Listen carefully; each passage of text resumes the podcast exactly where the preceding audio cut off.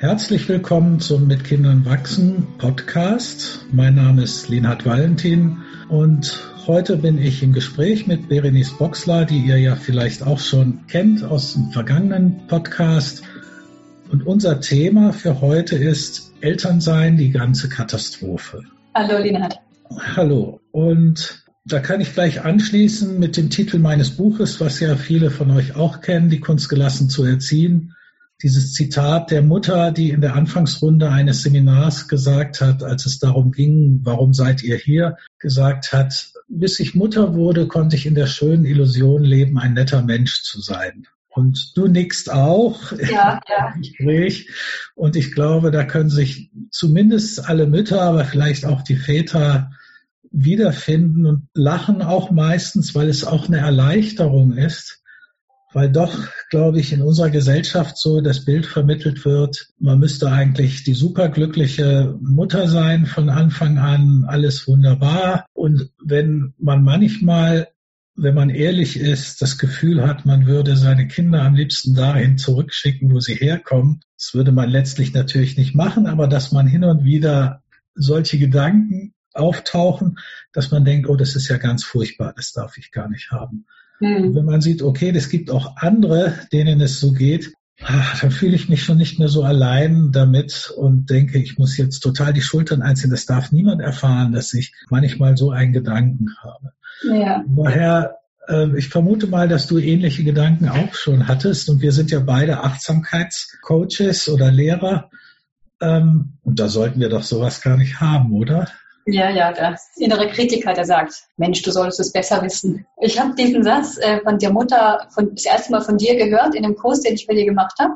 Und das war wirklich ähm, eine große Erleichterung, diesen Satz zu hören. Ich habe ihn dann für mich umgedichtet. Ähm, bevor ich Kinder hatte, konnte ich in der schönen Illusion leben, ein ruhiger Mensch zu sein. Weil ich hatte plötzlich dermaßen laute Reaktionen an mir entdeckt, die ich selber früher immer wirklich abgelehnt habe und ganz schrecklich fand als Kind, wenn ich das selber erlebt hatte. Und plötzlich fand ich mich in dieser Rolle wieder und war, ähm, war plötzlich über diese ganze Ruhe, die ich ähm, entwickelt hatte und der ich mich so schön komfortzonemäßig eingefunden hatte in der Studienzeit und dann später und dann war das Kind da und es war alles wunderbar und hat mich trotzdem dazu gebracht, Sachen zu machen und zu denken, wie du sagst, ähm, die mich dann doch sehr erschreckt haben. Mhm. Bei mir war es war es ähm, hauptsächlich eben diese, diese Lautstecker, die plötzlich in den Alltag kaum, kam. Also wirklich auch mal zu schreien aus reiner Verzweiflung oder ich weiß nicht, was ich machen soll. Das ist mir jetzt alles zu viel und das kann doch nicht sein. Und ja, ich kriege das nicht hin. Ja, und ich denke, es ist noch nicht mal nur die Komfortzone, die du vorher hattest, weil ähm, bestimmte Bereiche in unserer Psyche werden halt nur in bestimmten Kontexten berührt. Also jemand, mit dem wir keine Verbindung haben, der uns relativ egal ist, wird uns kaum so äh, auf die Palme bringen, sondern wenn, dann geschieht das eben in vielleicht in intimen Beziehungen, in Liebesbeziehungen oder eben mit den eigenen Kindern. Und ich glaube, das ist die Hauptursache, ja. ähm, dass eben in diesen, weil das Eltern-Kind-Beziehung ist ja letztlich auch eine Liebesbeziehung und in diesen tiefen Liebesbeziehungen uns Anteile getriggert werden, die wir sonst so gut bewachen. Ja. Äh, wo wir dafür sorgen, das so zu vermeiden, dass diese alten Gefühle auf keinen Fall berührt werden. Und das können wir nicht mehr in diesen Situationen, weil wir uns eben weiter öffnen als gegenüber anderen Menschen. Und plötzlich werden wir überwältigt von, wie du es ja auch beschrieben hast, von Gefühlen von Ohnmacht, denke ich, ein Hauptemotion, die vielleicht den Gefühlen nicht zu genügen, wenn wir die starken Leistungsdruck, also das, was ich gut kenne von meinen Eltern, ich habe noch die Erinnerung, vor allen Dingen als ich in die Schule kam, dann kam dieser Erwartungsdruck, dieser Leistungsdruck. Und wenn man Angst hat schon, selbst, ich meine, ich habe ihm nie besonders genügt, aber selbst wenn man ihm einigermaßen genügt, entsteht die Angst, oh, was ist, wenn das mal nicht so gut ist? Ja. Und ich glaube, viele dieser alten Gefühle oder der alten inneren Kinder, es gibt ja nicht nur eins in uns, werden plötzlich aktiviert. Äh, was wir sonst immer vermeiden konnten, aber da können wir es nicht. Ja, genau. Diese, diese Zeit vor dem Kind, die dann eben im Alltag und dann Studium und dann Arbeiten und einfach sich quasi sein Leben aufbauen. Da, wie du sagst, da werden diese, diese alten Emotionen ähm, nur ganz gering vielleicht getriggert oder einfach diese, weil im Arbeitsalltag, im Lebensalltag, da sind einfach andere Sachen gefragt. Und dann kommt die Schwangerschaft und dann kommen die Gedanken ins Spiel, sich das alles vorstellen und die dann vielleicht auch ein paar Bücher, vielleicht werden ein paar Bücher gelesen und dann wirklich kognitiv überlegt, wie das wohl sein wird und was ich dann mache und wie ich das gerne machen möchte und wie das alles wunderbar läuft, weil ich mich ja ganz arg und ich bin ja gut vorbereitet und dann, wie du sagst, dann kommt dieses Kind und dann plötzlich kommt die emotionale Schiene dazu und dann ist alles wie die Katze, das, was ich mir so ausgedacht hatte. Ähm, das war enorm herausfordernd, gerade zu Beginn. Und deswegen hat mich meine älteste Tochter auch zur Achtsamkeitspraxis gebra gebracht, weil ich plötzlich gemerkt habe, irgendwas so wie ich das kannte, so funktioniert es einfach nicht. So werden wir beide nicht glücklich. Ja. ja, bei mir war es insofern ein bisschen anders. Ich habe das ja schon fast erwartet oder zumindest befürchtet, dass es so kommen wird. Und ich war ja schon Achtsamkeitspraxis, Gestaltausbildung. Ich war bei den Jesper Julie Seminaren, bei den Wills, MEP. Also best, wie ich immer sage, besser vorbereitet konnte man in den Vaterjob nicht gehen, als ich es ging. Und trotzdem musste ich dann schnell feststellen, so genau wie du sagst, ähm, dieses Wissen kann auch hinderlich sein, wenn wir zu starke Vorstellungen haben, wie es sein sollte. Und dann passt aber die Realität nicht so richtig in unsere Bilder. Und ich musste feststellen, dass mein Sohn die Bücher nicht gelesen hat oder irgendwie falsch verstanden. Und ich trotzdem ständig in der Situation war, keine Ahnung haben, mhm. trotz des vielen Wissens, dass manches davon schon hilfreich war, aber es darf, äh, das ist vielleicht dann auch der Ursprung dieser oder was die Achtsamkeit ins Spiel bringt, diesen Don't Know Mind, selbst wenn man eigentlich schon viel weiß. Mhm. Äh, nicht das als Sicherheit zu nehmen, ich muss wissen, sondern das entspannt im Hintergrund halten kann, äh, sozusagen, dass wenn was davon gebraucht ist, kann man es abrufen, aber nicht so als damit ich alles unter Kontrolle habe, muss ich doch immer wissen, was los ist. Mhm. Ja. Sondern anfange, mich in dem Nichtwissen niederlassen zu können. Ja. Also mhm. Also das, dann wird es nicht mehr ganz so katastrophal. Ja, ja. Aber ich glaube, was auch dazugehörte, dass ich vermute mal, dass du das auch bestätigen kannst, dass selbst mit dem Wissen und selbst mit Achtsamkeit wird es immer wieder Situationen geben, die uns von unserem Surfbrett werfen, wenn wir dieses Bild verwenden, Achtsamkeit heißt zu lernen, auf den Wellen ja. mhm. unserer Emotionen und des Lebens zu surfen. Mhm. Ja, äh, genau. Das passiert immer wieder, egal welches Alter die Kinder haben.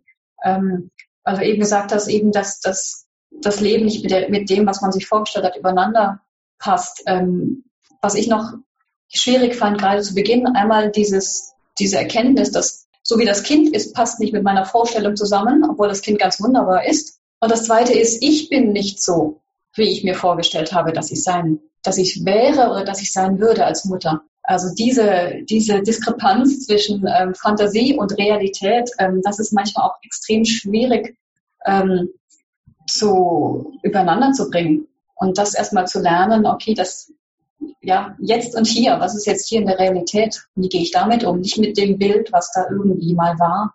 Ähm, aber es ist immer wieder schwierig, klar. Ja, und es ist auch deswegen schwierig, weil unser Gehirn in gewisser Weise oder unsere Psyche unser Selbstbild so, so verteidigt wie unser Leben. Mhm. Obwohl es nur ein Bild ist. Mhm. Aber sobald etwas an unserem Bild kratzt, geht unser ganzes Alarmsystem los, weil wir uns dann bedroht fühlen, weil wir uns mit dem Selbstbild so identifiziert haben. Und ich glaube, die Chance in dieser Katastrophe ist dann vielleicht sogar zu schauen oder tiefer zu schauen, muss ich mich denn mit, mit diesen Sachen, mit denen ich mich so identifiziere von, von mir, muss ich mich damit so identifizieren oder kann ich nicht von einem anderen Ort in mir aus sozusagen ohne ein Bild machen zu müssen verbunden sein und dann einen tieferen Selbstwert, der nicht daher kommt, dass ich mich vergleiche mit anderen, was ja üblicherweise mit Selbstwert gemeint ist. Also wenn ich besser bin in dem als viele andere, ich muss ja nicht der Beste sein, dann habe ich einen Selbstwert, sondern dass, dass dieses, wie die Buddhisten das nennen, das grundlegende Gutsein in mir uns mich verbinden kann und auch im Kind, dann bin ich weniger abhängig davon, dass sich mein Selbstbild so ständig aufpoliert, glänzend, schick und so weiter präsentieren muss. Hm. Wenn es eben, eben weil es halt immer wieder schwierig ist und dieses, um dieses Selbstwertgefühl oder aus sich selbst heraus zu entwickeln, bei mir hilft enorm das Selbstmitgefühl. Gerade mhm. wenn es schwierig ist, immer wieder, immer wieder zu schauen, was braucht mein inneres Kind gerade und, und wie kann ich für mich da sein, weil nur wenn das bei mir passt, dann kann ich auch mein Kind wieder zu, äh, zugehen und die Beziehung stärken oder wiederherstellen oder was auch immer gerade war. Aber Selbstfürsorge und Selbstmitgefühl, ohne die beiden Komponenten ähm, wäre ich nicht bisher gekommen, glaube ich, weil es mhm. einfach zu anstrengend wäre oder zu viel Anstrengung und zu viel tun und erreichen wollen und machen wollen. Also dieses immer wieder für mich sorgen, sowohl für den Körper als auch für, für das Herz. Ja, also das hatte ich am Anfang leider auch noch nicht. Das gibt es ja noch nicht so lange, diese Praxis. Wobei ähm, bei mir das durch meine Gestaltlehrerin, die Katharina Martin oder auch andere von außen immer wieder bekommen habe. Äh, das geht auch, aber inzwischen weiß ich und habe die Erfahrung gemacht, dass man sich das ja auch selbst geben kann, diese Freundlichkeit, dieses Wohlwollen. Und dem werden wir ja nochmal später einen eigenen Podcast widmen, diese Schließe Freundschaft mit dir selbst. Ähm, und von daher denke ich auch gerade für Eltern und gerade für Eltern, die solche Podcasts hören wie diesen hier, neigen dazu, ähm, sehr streng mit sich zu sein und ähm, haben schwer damit zu kämpfen, wenn sie dann genau das feststellen, was du jetzt auch beschrieben hast, dass eben das Selbstbild, das wir vorher hatten von uns, wie wir als Mutter oder Vater sein werden, sich dann plötzlich arge Schrammen bekommen. Mhm. Was ich so die Erfahrung auch gemacht habe ähm, vor meinem ersten Kind, also aus meiner, aus, aus meiner Wahrnehmung, dass ganz, ganz unheimlich viele Bücher und Informationen über Schwangerschaft und die Ernährung und wie sich das anfühlt und was passieren kann und dann Geburt und wie das geht und dann ist normalerweise okay und dann ist das Kind da und dann mach mal. So kam es bei mir an, dass wirklich die ganze Vorbereitung, dass die, als ob die Schwangerschaft das Schwierigste wäre. Und, und danach ist quasi dann läuft's. Wenn das Kind gesund ist oder halt auch nicht, dann kriegt man anderweitig Hilfen. Aber ähm, das war für mich direkt nach der Geburt und auch dann einfach die ersten Wochen, Monate danach so schwierig, oder schon die ersten Tage danach, als, wir aus dem Kranken, als ich aus dem Krankenhaus entlassen wurde quasi. Natürlich, also physisch war alles in Ordnung. Aber den, es war irgendwie so bis zur Geburt ähm, Begleitung und wenn man eben nicht das Glück hat, an einen Verein wie mit Kindern wachsen zu geraten vorher oder es irgendwie erzählt zu bekommen oder andere Sachen, also ich fühlte mich damals sehr alleine und dann quasi in dieses Abenteuer Elternsein hineingeworfen werden und dann für mich hat sich schon manchmal wie eine Katastrophe angefühlt, weil ich überhaupt nicht mehr wusste, und jetzt? Alles, was ich bis dato kannte, machte keinen Sinn mehr und hat nicht funktioniert. Mhm weil ich immer noch so aus Funktionieren und auf, auf Ergebnisse und wenn ich das mache, dann muss doch das Eintreten ähm, eingestellt war. Ja, und das ist auch tatsächlich so aus unseren Kursen bei vielen Erstgebärenden, dass die Geburt als so eine Riesensache am Horizont steht, dass auch noch bei den meisten noch gar nicht so ein Interesse ist oder noch gar nicht angekommen ist, dass es auch ein Leben danach geben könnte. Ja, ähm, und deswegen finde ich auch äh, genau, was du beschreibst, diesen mit Kindern wachsen Entdeckungsraum so wichtig, wo dann Eltern mit ganz kleinen Kindern hinkommen können, um erstens mal eine Art von Austausch zu haben. Nicht plötzlich bin ich völlig allein mit dem Kind, habe keine Ahnung, was ich machen soll. Vielleicht geht es mir gar nicht so gut, wie alle Bilder mir vorgegaukelt haben. Äh, weil eben die Gemeinschaft fehlt. Das hat es ja nie gegeben in der Evolution. Das mehr oder weniger eine Mutter, vielleicht ist am Anfang ab und zu mal die Hebamme noch da oder wenn man Glück hat, eine Dula, aber letztlich ähm, oder der Partner auch mal noch ein bisschen mehr am Anfang, aber letztlich ist es weit davon entfernt, was in der Menschheitsgeschichte üblich war, dass eine ganze Gruppe von Frauen für das Kind und für die Mutter sozusagen äh, zuständig waren, in den meisten Kulturen zumindest. Aber das ist oft auch noch schwierig, ähm, also für mich war es schwierig, das auch zuzulassen, dass ich es nicht alleine schaffen muss. Ja. Das ist gar nicht so einfach. Ja, nach Hilfe zu fragen fällt vielen auch schwer, weil wir ja gelernt haben, das musst du schaffen und musst du durch und was weiß ich, was da so die ja. im Hintergrund die Glaubenssätze sind, die da auch noch mitwirken. Oder auch so diese, andere haben ja auch schon, also ne, seit, seit so und so vielen Jahrhunderten kriegen, kriegen Frauen Kinder. Du, das, wieso kriegst du das nicht hin? Ne? Das, was ist so schwer daran, ein Kind, zu, ein kleines Baby zu versorgen? Ne? Ähm, ja, so Sachen kommen. Dem Feld noch gewesen, dann gehen sie die Büsche, kommen dem Kind wieder zurück, so ungefähr. Ne? Und genau, genau. Drumherum, ja. Mhm. Und dann gleichzeitig noch so diese, diese Erwartung an sich selber oder diese, dieser Ansporn, ich mache das jetzt aber anders, als ich es vielleicht erlebt habe oder ich mache ich mach das so oder das finde ich wichtig, das auch noch hinzukriegen. Also erstmal das, den Alltag zu wuppen und dann auch noch aber die Erziehung in Anführungszeichen zu Beginn schon irgendwie versuchen, also wenn man, wenn ich, als ich eben so diesen, noch so drinsteckt im Perfektionismus, ähm, dann auch das Richtige zu machen. Aber ja, das, ja. Und das ist ja eigentlich eine gute Intention. Das kommt ja aus dem, wir möchten wirklich das Beste für das Kind. Mhm. Ähm, aber dahinter ist natürlich das getrieben nicht nur vom Perfektionismus, sondern auch von der Angst, was ist, wenn ich das nicht gut genug mache. Ne? Mhm, genau. Und das macht dann wieder die beste Intention, also bei mir war das so, macht auch viel wieder zunichte, wenn es dann so angespannt wird. Ja. Ich würde gern noch ein paar Punkte eingehen mit dir gemeinsam, was Eltern auch noch entlasten kann, woher das kommt, ähm, dass die Kinder uns so in den Wahnsinn treiben. Äh, wir haben es schon kurz angedeutet. Ich glaube, es gibt verschiedene Punkte, warum das so stressig ist. Und auf jeden Fall, dass es nicht unsere oder eure Schuld ist, ja. ähm, sondern das hat verschiedenste Ursachen. Die eine ist eben einfach unser menschliches Gehirn. Ähm, das hast du ja in deinem Online-Kurs, den es auch gibt, auch schon beschrieben oder ich in meinem, dass wenn wir in Stress geraten, äh, also gerade sehr stark eingefangen werden von dem Gefühl, hilflos zu sein, ohnmächtig zu sein oder uns zu schämen, dass dann unser altes, die alten Gehirnstrukturen anspringen, die für das Überleben gedacht waren. Also und die eigentlich nur die Möglichkeit haben, angreifen, fliehen oder erstarren.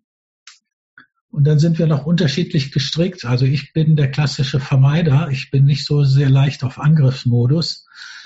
Ähm, was vielleicht daran liegt, dass mein Vater aus dem Krieg eine posttraumatische Belastungsstörung hatte und cholerische Anfälle und so wollte ich nie sein. Deswegen habe ich das so bei mir gebremst, dass ich eher der Konfliktvermeider die Tendenz habe, äh, als jetzt anzugreifen. Aber worauf ich hinaus will, ist, ähm, wir haben uns ja dieses Gehirn nicht eingepflanzt. Und wir haben uns auch nicht ähm, ausgesucht, was uns widerfahren ist in der Kindheit. Also, dass wir eben vielleicht nicht als Modell Eltern hatten, die eine ähnliche Intention und Absicht hatten, sondern viele Eltern, die zu sowas kommen, ich weiß nicht, ob es in deinen Seminaren ähnlich ist, kommen, ich möchte es anders machen, als ich selbst erfahren habe. Ja, doch, das habe ich auch äh, immer wieder. Und, ähm, und auch ich, ich habe auch in meinen Kursen sitzen auch zum Teil Erzieher oder Lehrer, die noch keine eigenen Kinder haben, die eben aber trotzdem mit den Kindern, die in der Aufsicht sind. Ähm, was, was auch noch ganz viel äh, zusammenhängt, dass die Kinder wirklich immer wieder äh, Schwierigkeiten hervorrufen, wenn, wenn so die eigene Agenda im Kopf so stark ist. So dieser Plan, diese fixe Idee, so soll dieser Besuch, so soll dieser Tag, so soll dieser Einkauf ablaufen. Und wenn die Kinder halt die ihre eigene Agenda im Kopf haben, wenn dann aber äh, mein Gehirn sagt, jetzt so muss es aber sein. Ähm, und dann ist ganz schnell eben das Alarmsystem aktiv. Und dann, ähm, das ist dann die Schwierigkeit. Aber wenn ich merke, dass ich so im Autopilot drin bin und so im Tun und Machen und Erledigen und wirklich so diese Punkte im Kopf abarbeite, dass es da ganz schnell passieren kann, dass die Kinder einfach nicht mitspielen, in Anführungszeichen, weil sie halt Kinder sind. Und das ist aber, das kommt halt immer wieder vor. Und dann ist eben auch, wie du sagst, das Gehirn, das dann sagt, ähm, dass dann so ein Tunnelblick kommt, so wie ich das will, das ist aber richtig und so muss es sein und dann eben wieder Kampf oder Flucht. Ja. Ja, weil wir finden ja immer vernünftige Gründe dafür. genau. Kommen immer Kommentare, warum das so sein müsste. Ja. Ja, ja von daher vielleicht nochmal zusammengefasst, dass es eigentlich zwei Ursachen gibt dafür, dass wir manchmal ausrasten. Eine ist etwas leichter damit umzugehen als die andere. Also die eine ist, wo du auch sicher, dass dahinter steckt, was du jetzt gesagt hast, dieses Gefühl, ich muss das alles alleine schaffen. Und wenn wir uns das mal ein bisschen aus der Entfernung anschauen, was für ein Bild wir uns da zum Teil, oder ich beziehe das jetzt mal stärker noch auf Mütter, weil das da, glaube ich, noch deutlich stärker ist als bei Männern, bei Vätern, dieses Bild, welchen Ansprüchen wir genügen müssten, damit wir eine gute Mutter sind und gleichzeitig einen Job haben, gleichzeitig äh, eine attraktive Partnerin sind, gleichzeitig die Wohnung in Schuss halten und gleichzeitig immer achtsam, liebevoll, wohlwollend mit dem Kind. Also das ist schlichtweg eine Zumutung. Und von daher auch immer mal wieder zu schauen und zu gucken, was ist denn realistisch, was sind meine primären Werte, was ist mir am wichtigsten und unser Leben daran auszurichten. Weil wenn ständig zu viel ist, ist unser Alarmsystem natürlich ständig bedroht. Mhm. Ich glaube, das ist in unserer Kultur jetzt äh, mit dem, was, was viele Mütter als Selbstbild mitbringen, ist ein Stress, ist ja auch eine, ein Anspruch, den man nie genügen kann. Unmöglich, dem zu genügen. Also von daher, dass eigentlich immer zu viel ist was zu tun wäre und immer zu wenig, was wir an Ressourcen haben, inneren und äußeren.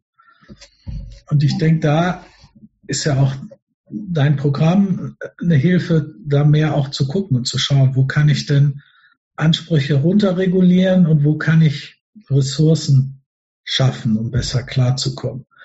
Und ich glaube, ich weiß nicht, wie deine Erfahrung in deinen Kursen ist, das ist ein Bereich, vor allen Dingen, wenn man früh anfängt äh, mit den Kindern durch vorbereitete Umgebung, entsprechenden Wickeltisch und was weiß ich was, wo man wirklich viel Stress vermeiden kann. Ja, genau. Nur ein bisschen auch diese, diese, auch diese Gedanken einfach bemerkt und hinterfragt, okay, ist das jetzt wirklich, was, was macht Sinn und was macht jetzt auch nicht Sinn? Genau. Und dann eben vorbereiten, ja. Mhm. Ja, und das, ich habe wirklich im Kurs schon Mütter gehabt, wo das eine riesen Herausforderung war. Okay, das Bügeln der Handtücher kann ich vielleicht bleiben lassen.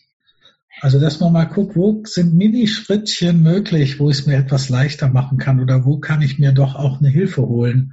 Mhm. Äh, vielleicht nicht das Perfekte, aber doch ein erstes kleines mögliches Schrittchen in eine Richtung, wo es ein bisschen leichter wird. Und der andere Bereich, das ist der, der du dich da in deinem Kurs ja auch besonders widmest. Äh, den gibt's übrigens noch nicht, wenn ihr danach sucht. Wir haben uns nur gerade mit dem beschäftigt.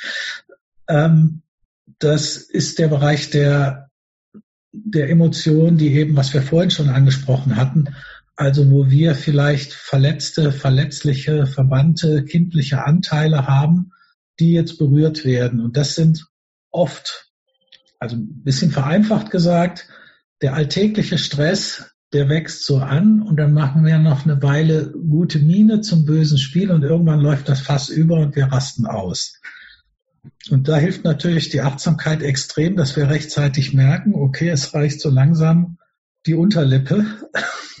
noch kann ich vielleicht einen Weg finden, nicht in die rote Zone zu geraten und auszurasten.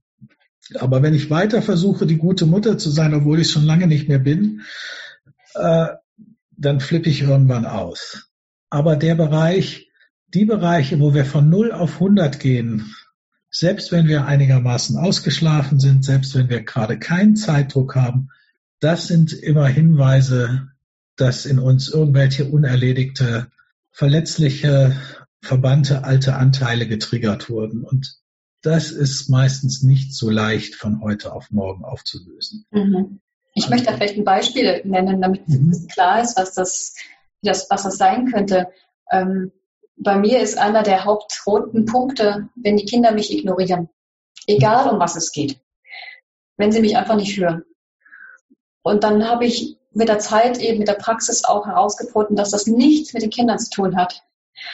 Sondern äh, aus meiner eigenen Kindheit. Wir waren viele Kinder und ein paar waren etwas lauter und ich war eher ruhiger.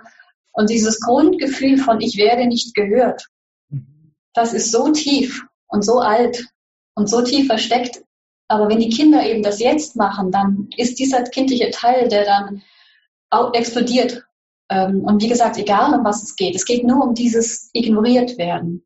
Ja. So was meinst du, ne? So ein Teil, ja, genau. der dann kommt. Ja, das ist ein ganz klassisches Beispiel. Ja. Und da kann man auch mit der Achtsamkeitspraxis mehr Klarheit erlangen und mehr Bewusstheit kriegen. Ja, manchmal je nachdem, wie, wie traumatisch in Anführungsstrichen diese verletzten Anteile sind. Also ich bin da ein bisschen vorsichtig, etwas als Trauma zu bezeichnen, aber in dem Sinne, dass es Emotionen gab in der Kindheit, die zu übermächtig waren, als dass wir sie hätten ertragen können und die wir von daher wegstecken mussten, verbannen sozusagen im eigenen Keller. Äh, und wenn solche getriggert werden, dann, ähm, dann kommen in uns solche Reaktionen, die einfach verhindern wollen, dass wir dieses Gefühl wieder fühlen müssen. Weil es damals ja so unerträglich war und ähm, unsere Psyche, unser Gehirn versteht nicht, dass wir jetzt nicht mehr das kleine hilflose Kind sind, sondern andere Möglichkeiten hätten. Aber wenn das wirklich sehr dramatische Verletzungen war, dann ist es auch gut, sich auch da mal Hilfe zu suchen für eine Zeit lang, um quasi die zu erforschen, gegebenenfalls zu entlasten, zu befreien, zu heilen. Da finde ich ja dieses äh, innere Familiensystem, diesen Ansatz IFS so wahnsinnig hilfreich, wo ich selber auch noch mal ganz viele, trotz jahrelanger Achtsamkeitspraxis noch mal Sachen entdeckt habe, äh, auch solche kindlichen Anteile. Ähm, aber das ist eher also das ist dann nicht so tragisch. Wenn man neugierig ist, interessiert, kann man da noch rangehen. Mit der Achtsamkeit und Selbstmitgefühl kommt man schon sehr, sehr, sehr, sehr weit. Gut, ich denke für dieses erste Gespräch heute, wir wollen ja, oder nicht nur wir, sondern das sind dann andere bei uns zum Teil, die das noch weiterführen wollen, dass wir äh, in dem Podcast uns noch beschäftigen möchten, auch mit so tieferen Ursachen noch mehr, auf die ich ja jetzt erstmal kurz eingegangen bin. Das werden nochmal andere machen, die dann mehr auch einen therapeutischen Hintergrund haben und das noch besser beschreiben können. Und dann kommt ja noch mein Lieblingsthema, eben dieses Schließe Freundschaft mit dir selbst, was ich, glaube ich, unglaublich wichtig finde, gerade für Mütter, für Eltern. Und dann hoffen wir natürlich von euch auch nochmal Fragen zu bekommen, Themen, die euch interessieren. Und wir hoffen mal, dass es euch auch heute gefallen hat. Und wenn ja, wenn ihr noch nicht abonniert habt, könnt ihr das ja gerne machen, den Podcast oder auch weiter erzählen. Ähm, bis jetzt sind wir ja noch gerade erst gestartet. Ähm, und bedanken uns auf jeden Fall fürs Zuhören. Möchtest du noch was sagen, Berenice?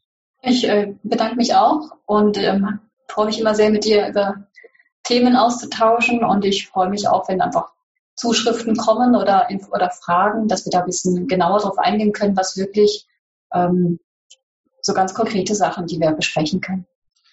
Ja, wobei ich gleich dazu sagen möchte, wir können nicht jede Frage beantworten. Für uns ist es mehr wichtig, ein Gefühl zu bekommen, welche Fragen beschäftigen euch und welche Themen könnten wir denn über die hinaus die uns kommen, aus unserer Erfahrung als, als Coaches, als Kursleiterinnen, Kursleiter, haben wir natürlich viele Ideen, aber je nachdem, was ihr, wie gesagt, jede Situation ist anders. Wenn ihr Fragen habt, Themen, die euch interessieren, dann schauen wir, ob wir die unterbringen können und in welcher Form. Ja, und als Eltern haben wir ja auch immer eigene Themen, die kommen und die bestimmt auch andere Eltern sowieso zum Teil wiederfinden können. Genau. Also von daher fröhliches Wachstum mit euren Kindern und seid nicht zu streng mit euch. Tschüss. Ciao.